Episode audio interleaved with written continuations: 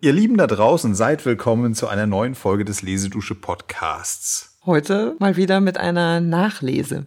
Wir haben es euch ja in der letzten Woche angekündigt, dass wir euch gerne nochmal an der Liebesgeschichte von Christian und Margareta Morgenstern in O-Tönen teilhaben lassen wollen. Ja, und hierzu hat Ulrike eine wundervolle Auswahl aus dem Briefwechsel der beiden getroffen, der ja größtenteils in den Jahren 1908, 1909 angesiedelt mhm. ist. Genau, vor der Heirat im Jahre 1910. So ist es. Und da müssen wir gar nicht mehr so sehr viel vorab zu sagen. Wir haben es ein bisschen sortiert für euch, auch die Person eingeordnet. Ja, ihr könnt da direkt eintauchen. Und bitte bleibt dran bis zum Ende, weil da haben wir noch ein Bonbon für euch untergebracht. Ja, das kann man wohl sagen. Und ganz wichtig, wie immer haben wir einen Link auf lesedusche.de hinterlegt für euch, über den ihr zu allen Werken von Christian Morgenstern gelangt. Also auch zu den schon im Gespräch erwähnten Aphorismen, die ganz wundervoll sind. Und natürlich auch den anderen bekannten Texten, den Galgenliedern, Palmströmen und so weiter und Lasst so fort. Lasst euch überraschen. Da haben wir nochmal Texte hinzugefügt, damit ihr da wirklich reichhaltig reinlauschen könnt. Und jetzt geht es los mit unserer Briefauswahl. Viel Spaß!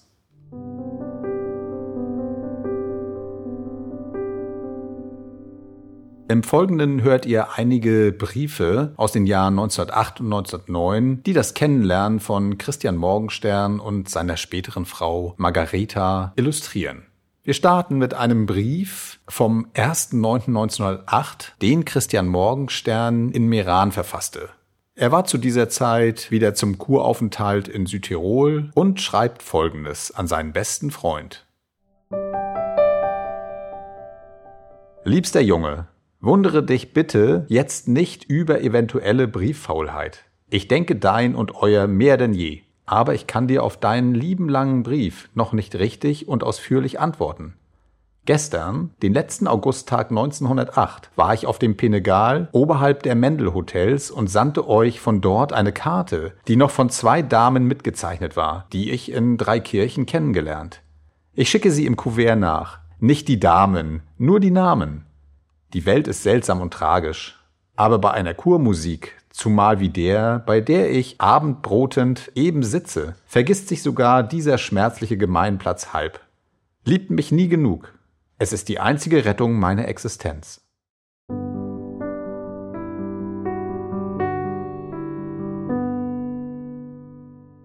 Die beiden eben im Brief an Friedrich Keisler erwähnten Damen waren Margareta Grusebruch, also die spätere Frau von Christian Morgenstern, und ihre Begleiterin Leontine von Hippius. Diesen beiden Damen schreibt er einen Tag später, also am 2. September 1908, folgende Zeilen. Da mir, meine herzlich verehrten Damen, nur zu ungewiss ist, ob Sie mein unzulänglichster Revancheversuch für so viele Aufmerksamkeiten in Weidbrück noch erreicht haben mag, gebe ich Ihrer freundschaftlichen Teilnahme auch noch nach M. Die Beruhigung, dass Ihr leicht erschöpfter Reisegefährte trotz allem noch denselben Abend wohlbehalten in Obermais eintraf und sich von keinerlei Nebenwirkungen heimgesucht fühlt, als der natürlichen Trauer über das Abklingen so reicher Stunden und Tage darf ich Ihnen, verehrtes Fräulein von Hippius, von zwei Büchern, die ich hier in meinem anderen Koffer noch von mir vorfand, das eine, vorletzte, übersenden und Ihnen, meine gütige Schachpartnerin, das andere, sowie ein mir zufällig noch in die Hand kommendes Heft mit einem kleinen Auszug aus Melancholie nebst einigen Zeilen darüber, die mich wegen ihres liebevollen Tones immer besonders gefreut haben. Und darf ich vor allem nun auch Nachricht von Ihren letzten Wandertagen erwarten? Gute, beste, wie ich hoffe, so wie Ihnen stets alles Gute und Beste wünscht Ihr Ihnen dankbar und ehrerbietig ergebener Christian Morgenstern.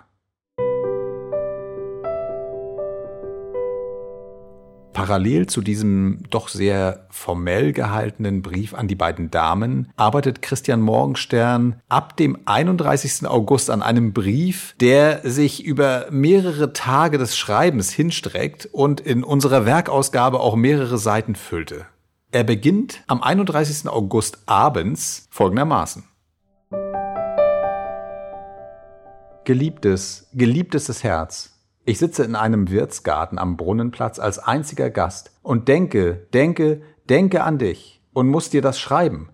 Denn wenn diese letzten acht oder vierzehn Tage auch nicht die Folgen haben werden, die sich die Welt gemeinhin vorstellt, so habe ich dich doch in diesen Tagen geliebt und fühle dich seitdem als ein unentbehrliches und unausscheidbares mit in mein Leben verwoben. Ja, denn dies hat mich am meisten an dir gerührt, diese wandellose Güte, mit der du mir von Anfang an begegnet bist.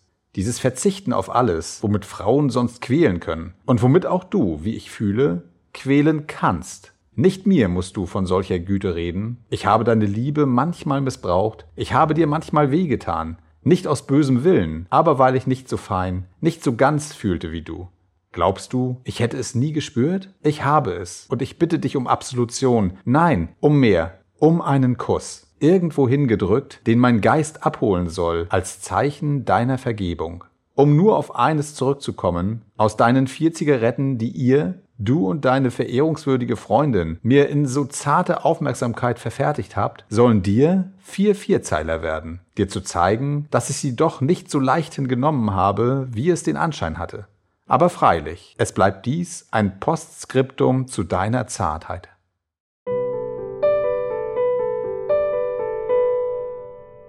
Zwei Tage später schreibt Christian Morgenstern Heute hält mich der Westwind wieder einmal am Kragen. Und so sicher ich gestern und vorgestern war, dies abschicken zu dürfen, so unsicher bin ich heute. Dazu quält mich, nicht zu wissen, wo sie sich befinden mögen, ob noch in Seis oder schon am Brenner oder gar schon in München.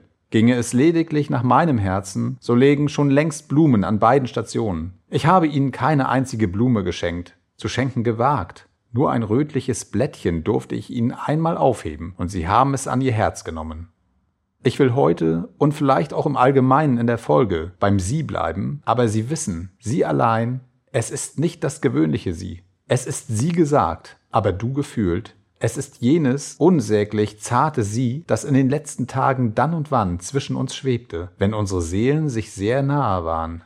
Oh, möchte ich einiges nie vergessen, nie jene Bank in Weidbruck, nie die kurze Bahnfahrt, nie jene Bank während des Gewitters und wie sie dann widerspruchslos ihre Kette abnahmen und mir anvertrauten. Wie geht es ihr? Haben Sie sie noch? Sie, deren jede einzelne Koralle meine Lippen berührt haben.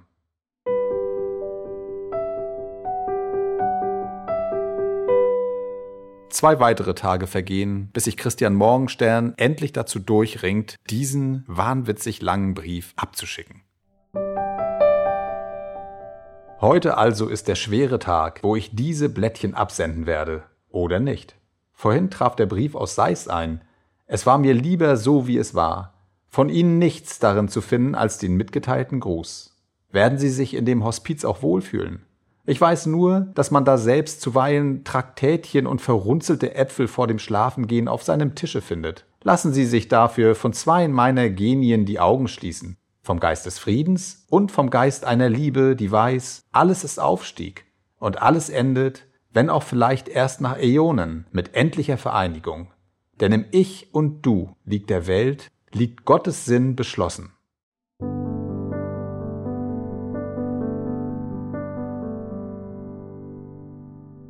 Auf die vielen Zeilen von Christian Morgenstern antwortet Margareta Gosebruch inzwischen in München angelangt, am 5. und 6. September 1908, sehr emotional. Mein erster Blick eilte auf den am Fenster stehenden Tisch. Ich fühlte, ich wusste, dort müsse etwas für mich liegen. Das war Ihr Brief. Noch zittert alles in mir nach. Ich bin ganz erschüttert und möchte mit Hans Sachs ausrufen, euch macht ihr's leicht, mir macht ihr's schwer. Ich wusste ja, dass Sie mir schreiben würden. Auch wusste ich, dass Ihr Brief erst kommen würde, wenn Sie mich allein wähnten. Und doch habe ich mich so sehr nach einem Lebenszeichen von Ihnen gesehnt. Sehen Sie wohl, Sie lieber, lieber. Der Abschied ist mir rasend schwer geworden und es dauerte lange und erforderte viel Selbstbeherrschung, ehe ich mich wieder zurechtfand, ehe ich mich selbst wiedergefunden hatte. Ich hatte mich ja an sie total verloren, stand ganz in ihrem Bann und hatte zuletzt fast keine anderen Gedanken und Empfindungen, als die mit ihnen im Zusammenhang standen. Ich lebte wunschlos und glücklich nur dem Augenblick. Ich freute mich und war froh wie ein Kind und dachte nicht an den Wechsel aller Dinge. Meine einzige Sorge war die, mich nicht zu sehr zu verraten. Und doch fühlte ich, dass sie schon alles wussten.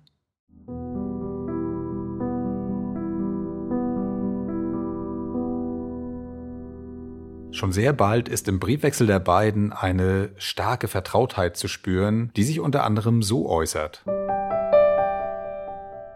Diese Nacht hatte ich ein merkwürdiges Gesicht im Traum. Es war wie eine dreistufige Pyramide, aber schon die unterste Stufe, weit über dem Erdboden erhoben. Auf dieser stand ich, und ein Lichtwesen kam zu mir. So weit also hast du dich hindurchgerungen, sprach es. Aber wird deine Kraft noch höher hinausreichen? Dort musst du hingelangen. Und auf dem Gipfel, ganz im Lichte, stand eine hehre Gestalt und winkte mir liebreich zu. Hiervon vermochte ich nichts mehr deutlich zu unterscheiden. Ich war noch zu weit entfernt. Ich strebte vorwärts, immer heller, lichter wurde es da, erwachte ich. Ihr Traumgesicht mutet mich ganz eigentümlich an. Schreiben Sie mir derlei doch immer auf.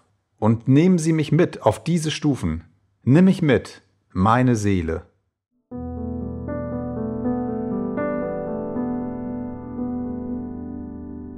Die beiden Seelenverwandten Margareta und Christian sind sich nach kurzer Zeit einig, dass sie dauerhaft zusammenleben möchten. Mit diesem Plan stoßen sie aber leider in ihren Familien auf großen Widerstand. Christian schreibt am 23. Oktober an Margareta, meine geliebte Freundin, beunruhige dich nicht. Es ist alles so gut verlaufen, wie es eben verlaufen konnte. Hans, der auch zur Stelle war, ist der prächtige Mensch, als den du ihn mir geschildert hast. Deine Mutter nötigte mir trotz ihrer Starrheit, in der sie nun einmal ihr Milieu festhält, jeden Respekt ab. Das Ergebnis ist freilich schlimm, denn ich musste ihr und Hans versprechen, dich hier nicht mehr aufzusuchen. Dem war auch durch kein Angebot fester Formulierung auszuweichen. Als Verlobten lehnt mich M zunächst bei aller augenscheinlichen Achtung von mir ebenso ab wie als Freund, so wie sie es versteht. Es bleibt also im Augenblick nichts übrig, vor allem um deinetwillen, dann aber auch um deines Bruders willen, der bei aufkommenden Gerede um Versetzung einkommen müsste, als uns zu fügen.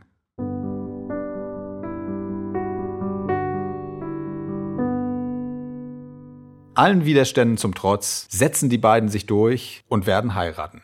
Im September 1909, also rund ein Jahr nach dem Kennenlernen, schreibt Christian an seine Margareta. Mit dem Zimmerchen hier oben im zweiten Stock wäre es vielleicht wirklich möglich. Gesetzt, du könntest mit so bescheidenem Quartier Vorlieb nehmen. Frei sind noch das längliche daneben mit manchem kleinen Charme. Ich zeichne dir es dann auf. Und ein anderes, auch recht gefälliges. Beide A 25 Kronen. Ich will mich nun dieser Tage erkundigen, ob standesamtliche Trauung in Österreich allein genügt. Wenn ja, würde ich, alles Übrige als geordnet vorausgesetzt, Bozen als Ort vorschlagen, da man in der Zeitung aufgeboten wird und dies hier langweilig wäre. Ach, Geliebte, könnte ich dir es doch leichter machen, wäre ein konsequenter Weg doch leichter zu gehen.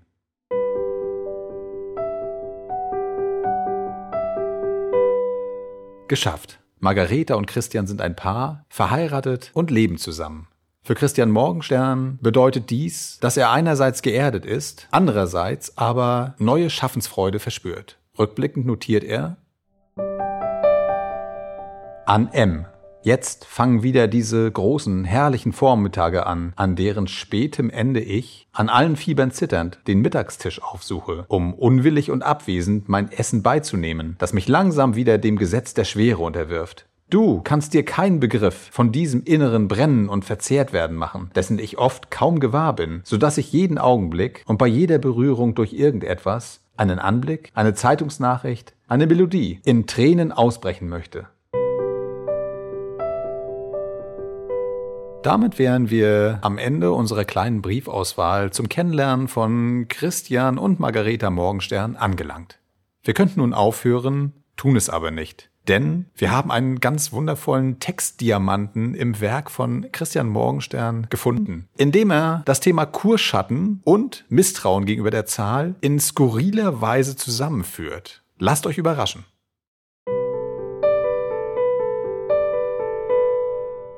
Der Ziffer Rache. Ein Kurgast in einer Gebirgssommerfrische, stets geneigt, dem Schwarm zu entfliehen und einsame Stätten aufzusuchen, entdeckt eine köstlich verborgene Bank unter allerlei Busch und Baumwerk, hat jedoch allen Grund zu der Befürchtung, auch dort gestört und vertrieben zu werden. Er malt daher, in Erwägung des gewöhnlichen Vorurteils, klug eine große Dreizehn auf ihre Lehne, nicht wenig sicher, sein Glück damit befestigt zu haben. Tagelang genießt er so, ob auch nicht völlig heiteren Gewissens, die Frucht seiner Klugheit, bis er eines Tages die Bank besetzt findet. Eine junge Schauspielerin hat sie mit Beschlag belegt, entzückt die Ziffer, die ihr Geburtstag, ihr Konfirmationstag, ihr erstes Liebesrendezvous, ihr erster Engagementstag, ihr erster Erfolg, kurz, die schier jeder ihrer Glückstage trägt und die sie darum abgöttisch verehrt, auch hier an diesem schönen Orte in so reizender Umgebung wiederzufinden. Überrascht will der unglückliche Spieler zurücktreten, aber die anmutige Dame lädt ihn zum Bleiben ein, entlockt ihm binnen kurzem sein Geheimnis und wird noch am selben Tage das Unglück seines Lebens. Lesedusche. Entdecke die wohltuende Wirkung des Lauschens.